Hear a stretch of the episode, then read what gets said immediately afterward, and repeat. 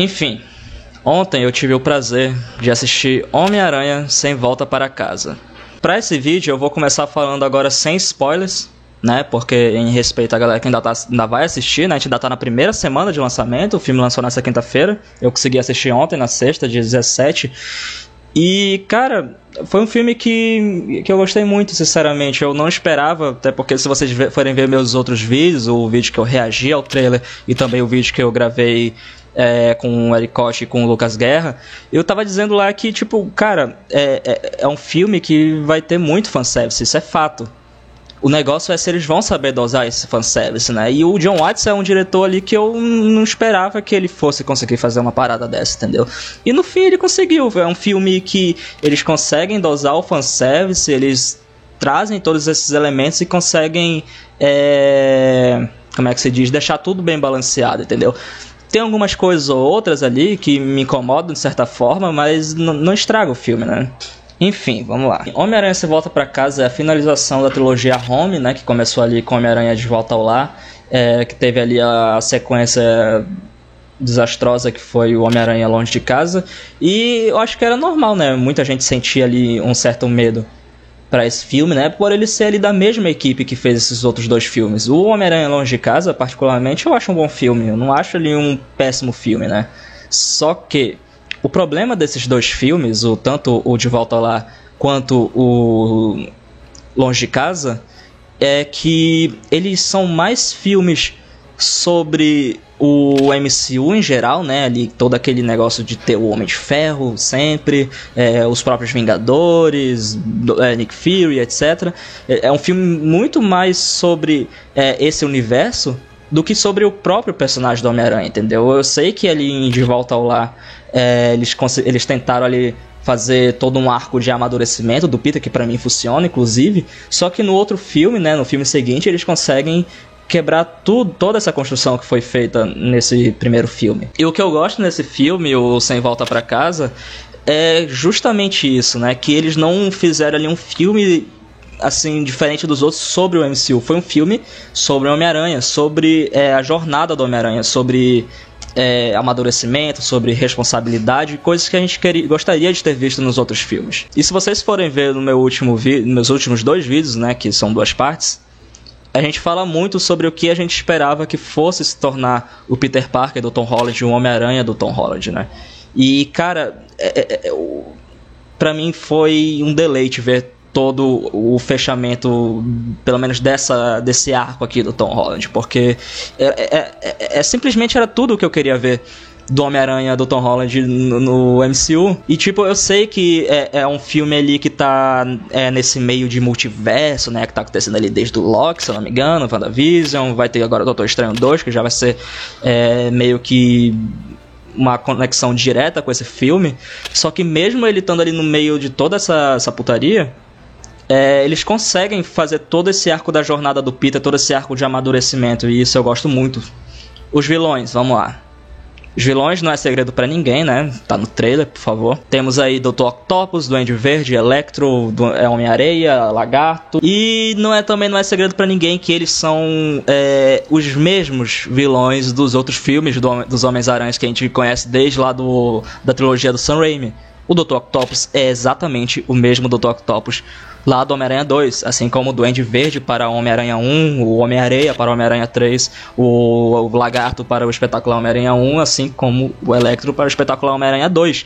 E é, eu queria saber como eles iam fazer essa parada, né? E, cara, ver essa, toda essa galera de volta, com certeza vai mexer com a gente, né? Que é fã de todas essas gerações do Homem-Aranha, né?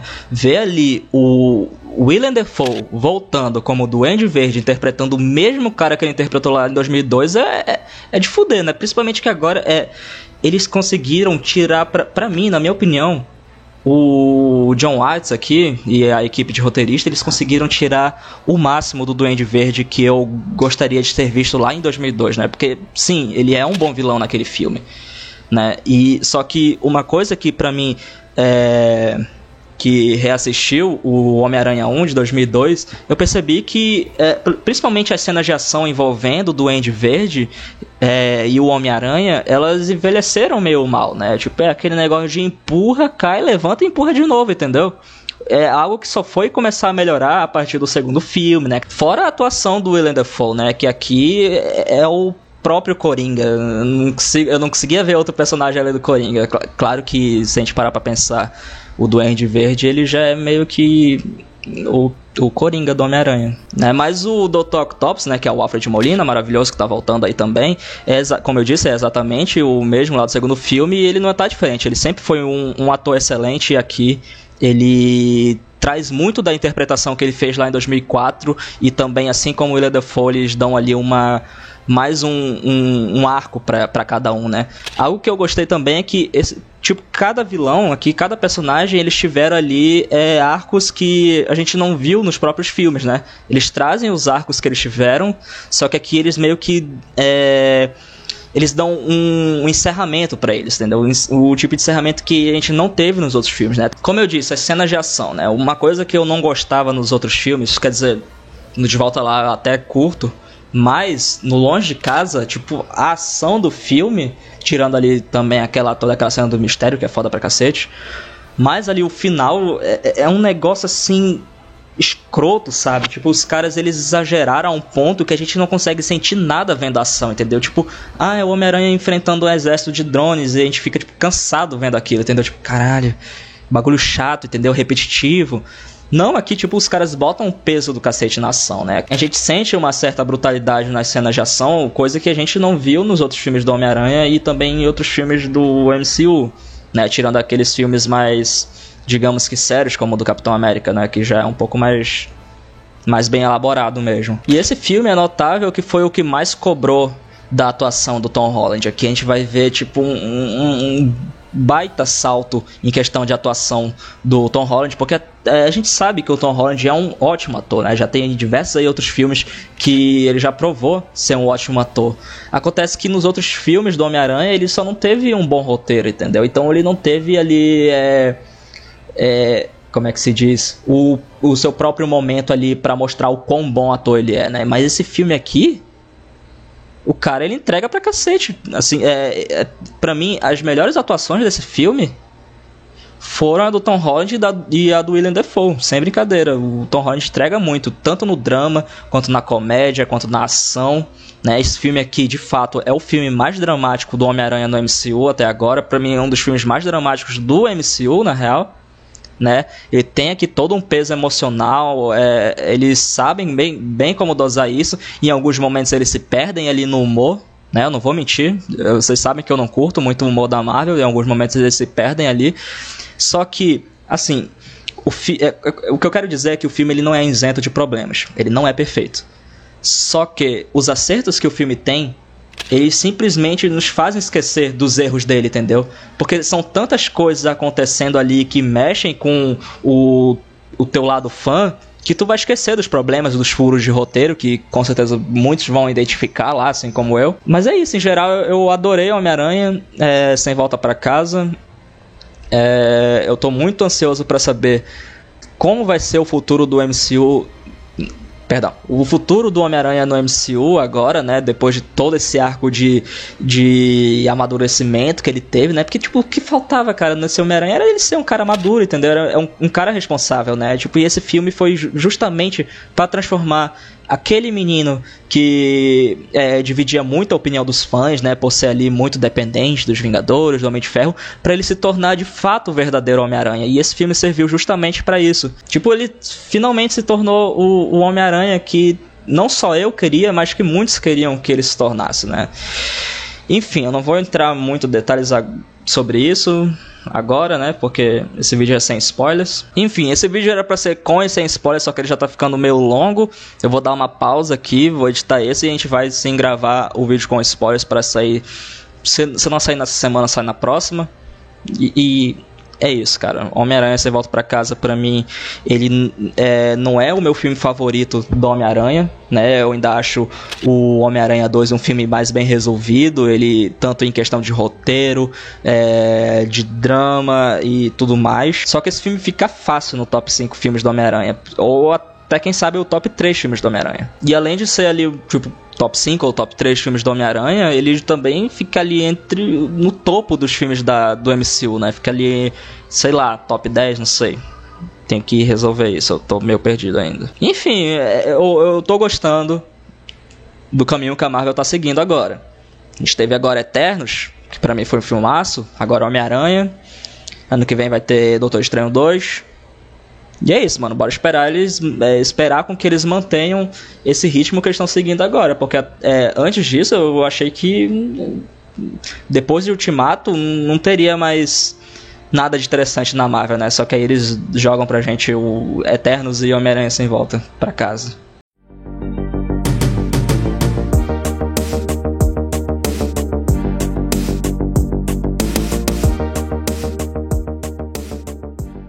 Então, semana passada eu gravei o vídeo sem spoilers de Homem-Aranha sem volta para casa e agora eu vou estar tá gravando o vídeo com spoilers, né? A gente vai estar tá comentando aqui com spoilers, né? Então, se você ainda não viu o filme, por favor, se retire ou se tu não liga para spoilers, pode continuar aí de boa.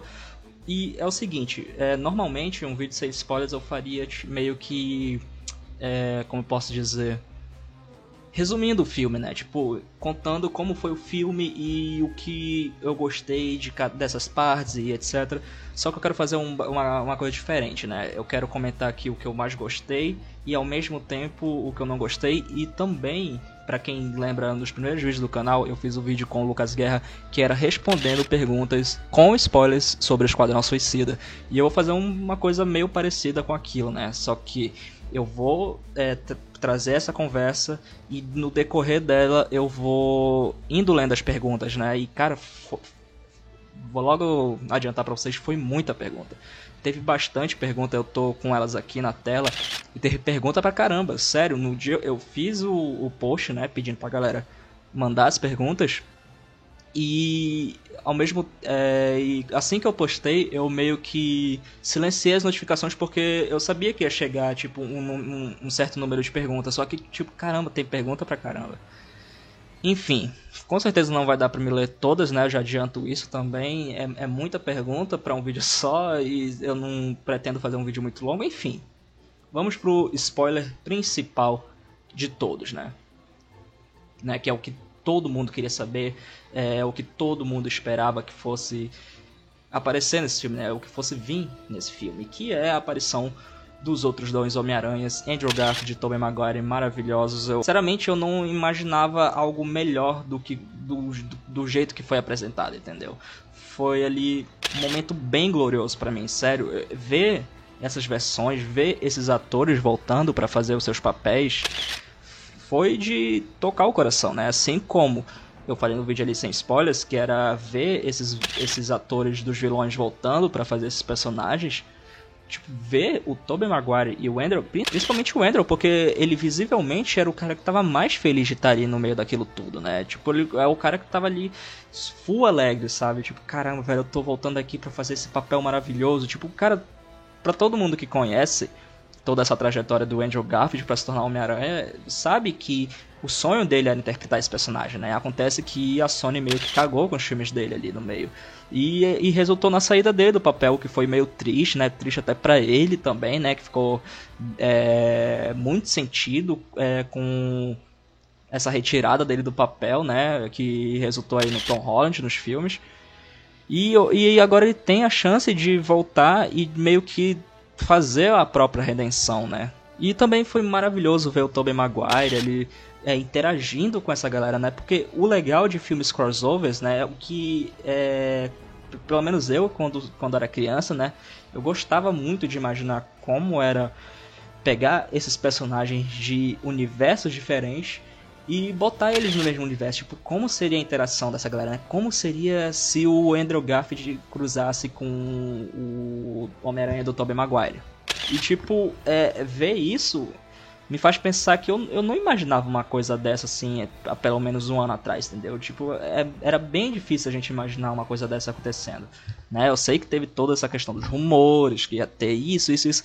Mas, cara, é, mesmo sabendo que ia rolar, mesmo. É, com, com spoiler, com vazamento, ver aquilo em tela foi incrível, cara. Foi incrível mesmo. Eu assisti Homem-Aranha sem volta para casa duas vezes no cinema. Eu fui pela segunda assisti pela segunda vez ontem mesmo, ontem à noite. E cara, para mim foi foram du duas experiências bem diferentes, né? Pra, Nossa, esse microfone aqui não fica quieto, gente. Meu Deus. Para mim foram duas experiências totalmente diferentes, porque da primeira vez ele praticamente estreia, né? Fui no dia 17, foi um dia depois da estreia, né? Então ainda tinha muita gente que ainda tava vendo o filme pela primeira vez, né? Tipo, tava empolgadaço, tipo, tava muito lotado. para quem viu ali a abertura do vídeo sem spoilers, viu? É, teve ali, tipo, um panorama básico do, de como tava o cinema.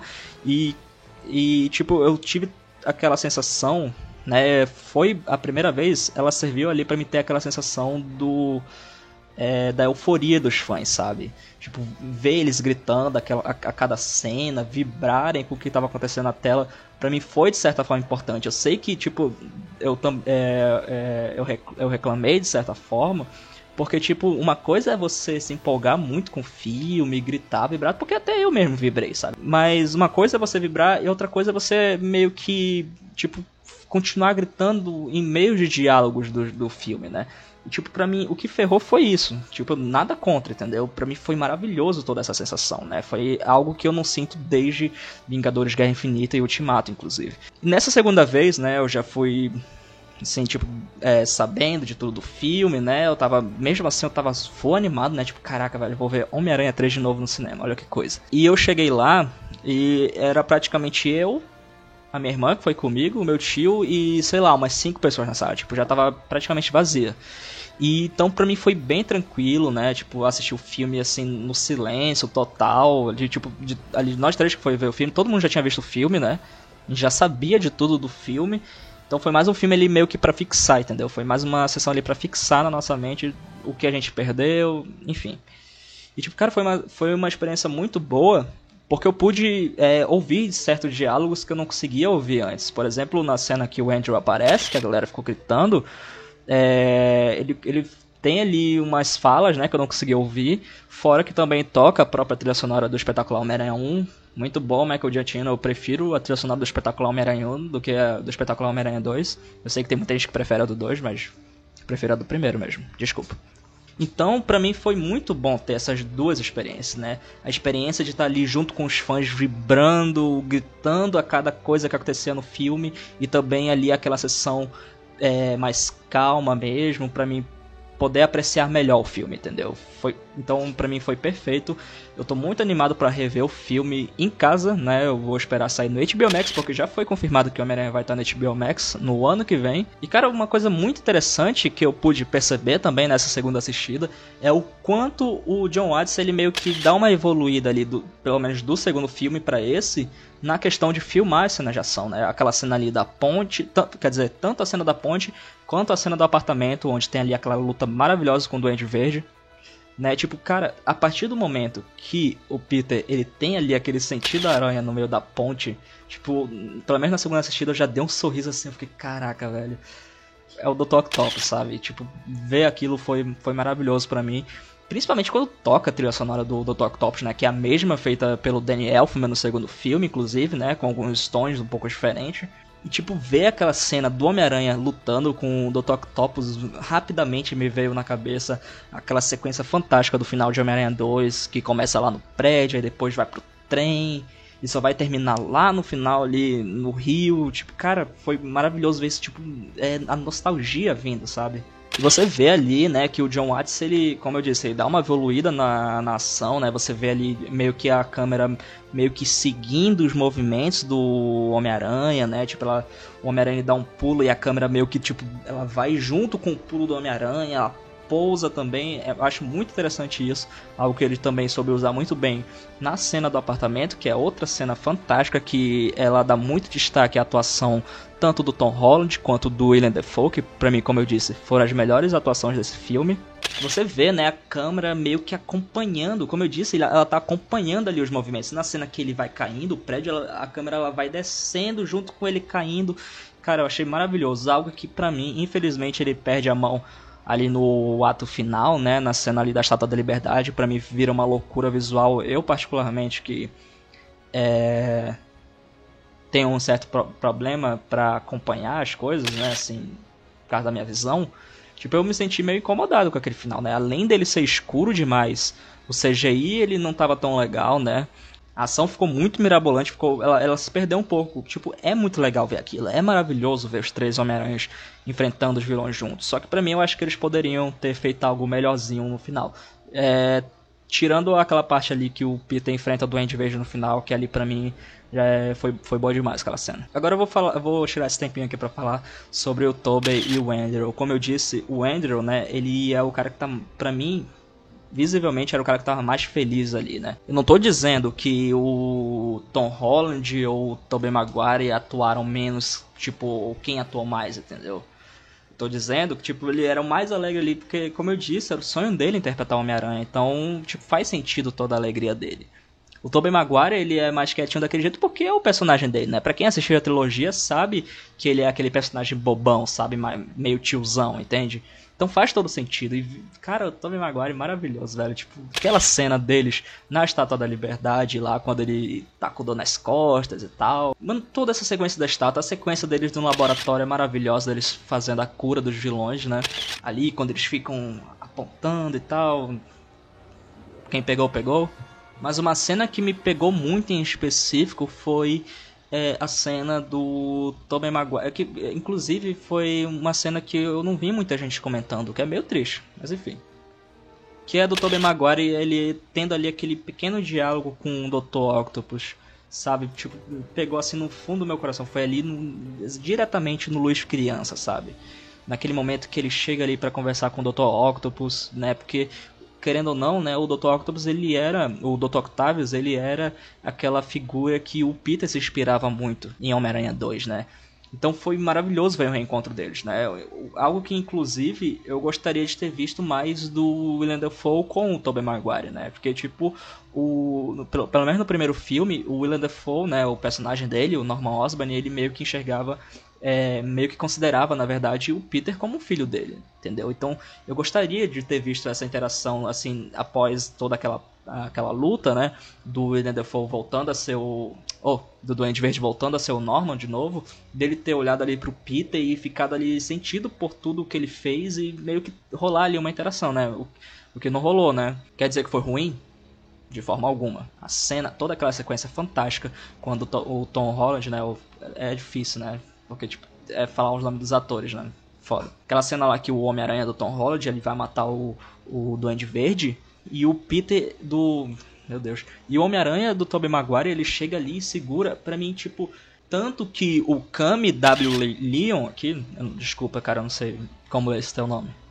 Ele perguntou aqui... É, quem mais achou simbólico demais, né, o Duende Verde ter sido o último vilão que o Homem-Aranha enfrentou? Tipo, iniciou com o Duende da trilogia do Tobey e acabou com o mesmo Duende na trilogia do Tom. E, tipo, realmente, isso chega a ser simbólico, mas pra mim ele só não é mais simbólico do que essa cena do Tobey salvando o Duende Verde, né? Porque foi algo que ele não conseguiu fazer no filme dele. Ele meio que deixou ali, meio que sem querer, o Duende Verde se matar no final, entendeu? E, tipo, se ele conseguisse evitar aquilo, muita coisa é, poderia ser evitada, né? Como o próprio Harry não ter morrido no Homem-Aranha 3, entendeu? Então para mim isso foi bastante simbólico sim, né? Toda essa questão, é, como ele disse aqui, de trazer o Duende Verde que foi o vilão lá do primeiro filme de 2002 para ser o vilão, mas também é toda essa parada do Tobey salvar ele, né? Mesma coisa do Andrew salvando o Electro, que ele meio que matou o Electro no, no espetáculo Homem-Aranha 2, né? Aqui ele meio que dá uma redenção pro Electro, não só pro Electro, mas para ele mesmo, né? Toda, tanto que tem a cena dele salvando a MJ, que foi algo que ele não consegue fazer ali no Espetacular Homem-Aranha 2 com a Gwen Stacy, né? E isso fica muito claro no filme só pela atuação do Andrew Garfield, né? Tem aquela, toda aquela cena totalmente dramática dele chorando ao conseguir salvar a MJ, para mim foi maravilhosa também. E, cara, depois disso tudo, eles conseguem voltar para os universos deles. E acontece o final que eu. O, exatamente o final que eu queria, né? Eu lembro de comentar com os meus amigos quando eu vi o primeiro trailer. Que para mim, o final perfeito seria. Se o Peter Parker visse que tudo que ele fez foi full irresponsável e que por conta da responsabilidade dele aconteceu toda essa merda e que ele deixasse que, com que o Doutor Estranho fizesse o feitiço e fizesse com que todos esquecessem ele.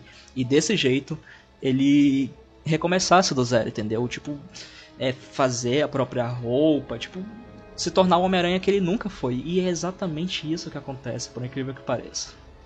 E para mim foi de encher os olhos, sério. Eu acho que foi o, o, de todos os momentos do filme que me deixaram muito eufóricos, acho que esse foi o que me deixou em total silêncio na minha cadeira e me deixou assim, tipo, refletindo total, entendeu? O que, o que é o fardo do herói, né? O, qual é o fardo de ser Homem-Aranha? Qual é a responsabilidade, entendeu? Porque acontece tudo isso, as pessoas esquecem que é um Peter Parker e ele meio que recomeça do zero. Ele, ele compra um apartamento que lembra muito o apartamento lá do Homem-Aranha 1, inclusive, Homem-Aranha 1 não, Homem-Aranha 2 e 3. E, cara, pra mim foi incrível ver aquilo, né? Tanto que o pessoal até zoou, tipo, ah, Homem-Aranha, esse Homem-Aranha é o primeiro herói que as pessoas ficam felizes é, em ver ele se tornando pobre. E realmente, porra, eu fiquei feliz pra cacete, velho. cara, ver ali aquela máquina de costura com o tecido ali, é tipo, o cara realmente fez o traje dele. Tanto que o Jonathan Manuel, ele comentou aqui, ó. Você viu que esse traje e essa cena parecem muito com a arte do Alex Ross. E cara, esse traje aqui, vou até abrir aqui, ó. A qualidade não tá muito boa, mas dá pra ver muito desse traje aqui. Tipo, ele me lembra muito o Web of Shadows, sabia? Não só o Web of Shadows, mas ele lembra um pouco com o traje do início lá do espetacular. Do espetacular Homem-Aranha, não. Do Homem-Aranha do PS4. Cara, maravilhoso. Tipo, ver o que ele fez. E tanto que a gente percebe aqui que ele meio que fez uma junção dos três trajes do Homem-Aranha, né? É, é uma pegada mais clássica mesmo, né? O azul, o vermelho e tal. Mas a aranha ela lembra bastante com a aranha do Tobey e do Andrew também, a aranha das costas também. Né? E recentemente saiu uma arte né, com o, visual mais bem definido, né? Tipo, a gente consegue ver melhor. Cara, tá muito lindo. Foi maravilhoso ver isso. Tipo, eu saí do cinema totalmente satisfeito, não só por ter visto toda essa galera de volta, mas principalmente por ver que o, que o Homem-Aranha do Tom Holland se tornou de fato Homem-Aranha. E cara, é, como eu disse na minha review sem spoilers, esse filme ele não é isento de problemas, né? Tem ali certas coisas que a gente, fica, a gente assiste, né? E fica se perguntando, tipo, caralho, qual é o sentido disso, né? Como, por exemplo, que tem uma galera aqui perguntando nos comentários como o Electro sabe quem é o Homem-Aranha, né? Já que, segundo o Doutor Estranho no filme, ele diz que é, o feitiço ele acabou trazendo alguns seres que já conheciam, né? Que já sabiam que o Peter Parker era o Homem-Aranha de outros universos, entendeu? O que é estranho, porque realmente, pelo menos a gente assistindo o espetacular Homem-Aranha 2, né? A gente não vê nenhuma cena ali onde de fato o Electro descubra quem é o Peter Parker, né? Tipo, tem uma galera que fazendo todo um malabarismo para explicar isso, né? Coisa que, tipo, o próprio filme poderia ter feito isso pra gente não ter dúvidas, entendeu? O que é, o que é meio ruim. Enfim, né? Tem uma galera aqui que tá dizendo que é porque o Harry contou para ele, né? O Harry lá do Espetacular Homem-Aranha 2. O que é estranho, porque o Harry, ele só descobre que o Peter Parker é o Homem-Aranha depois do Homem-Aranha matar o Electro, né? O Electro já estava morto quando o, o Duende Verde descobriu.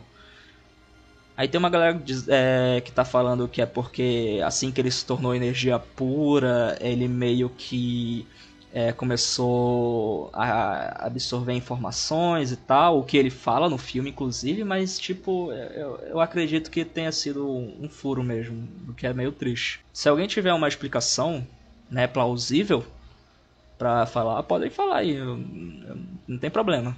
Né? A mesma coisa se tratando do Venom do, dos filmes, né? Tem uma galera aqui que pergunta é, o porquê o Venom foi parar nesse universo, já, já que, tipo, até onde a gente sabe, o Venom, ele. É, pelo menos no universo do Venom não tem um Homem-Aranha, certo? Mas aí tem toda aquela explicação lá do filme do Venom 2, inclusive, onde ele fala que as, simbio as simbiontes, né, elas compartilham um conhecimento de colmeia, né? É, então, tem uma galera teorizando que é porque o Venom lá do Homem-Aranha 3, do Top Grace, né, que sabia quem era o Peter Parker, meio que tem é, esse pensamento compartilhado com o Venom desse outro universo, entendeu?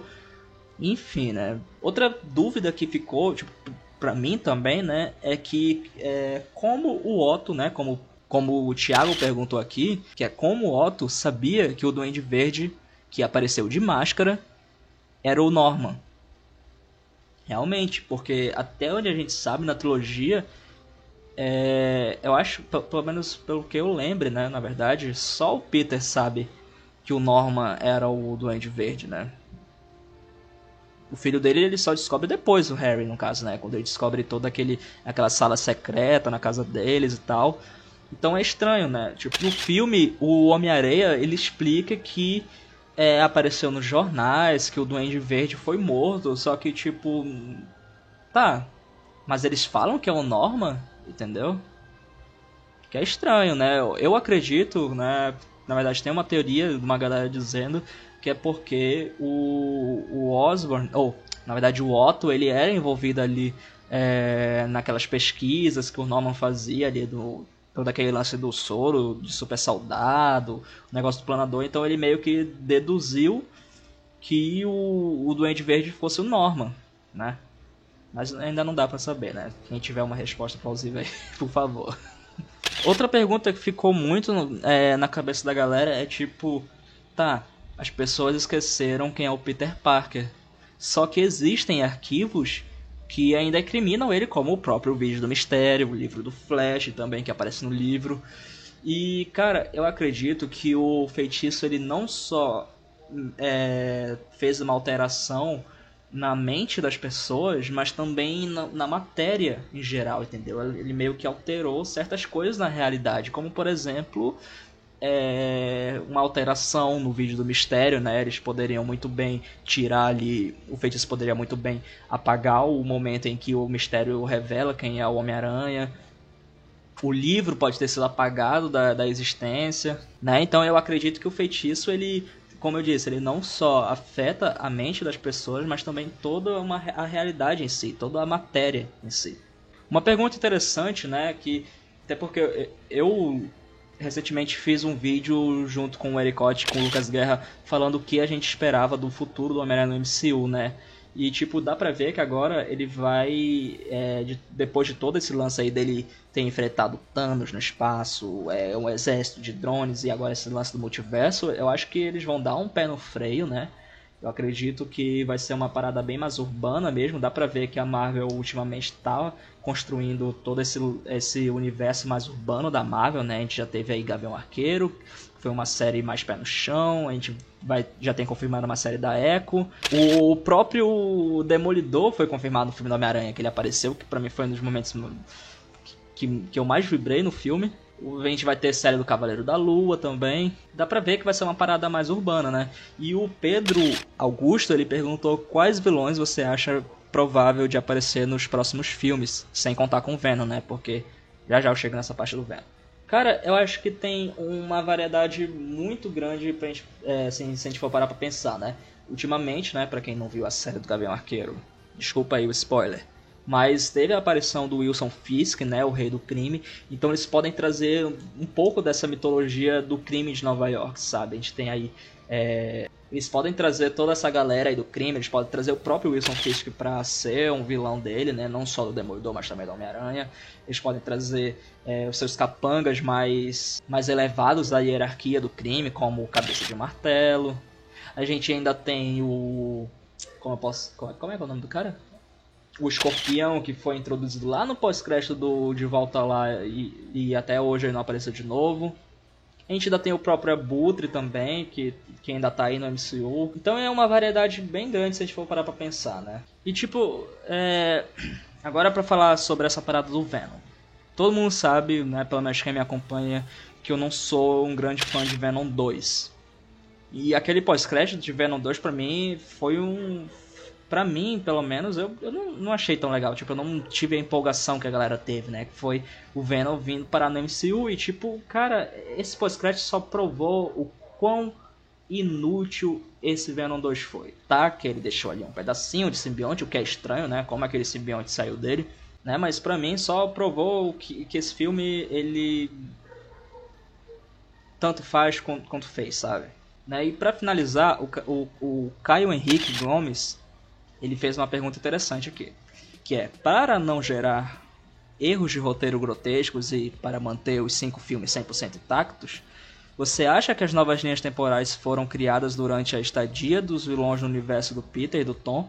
Os vilões foram para outras linhas? Cara, isso é uma pergunta interessante, né?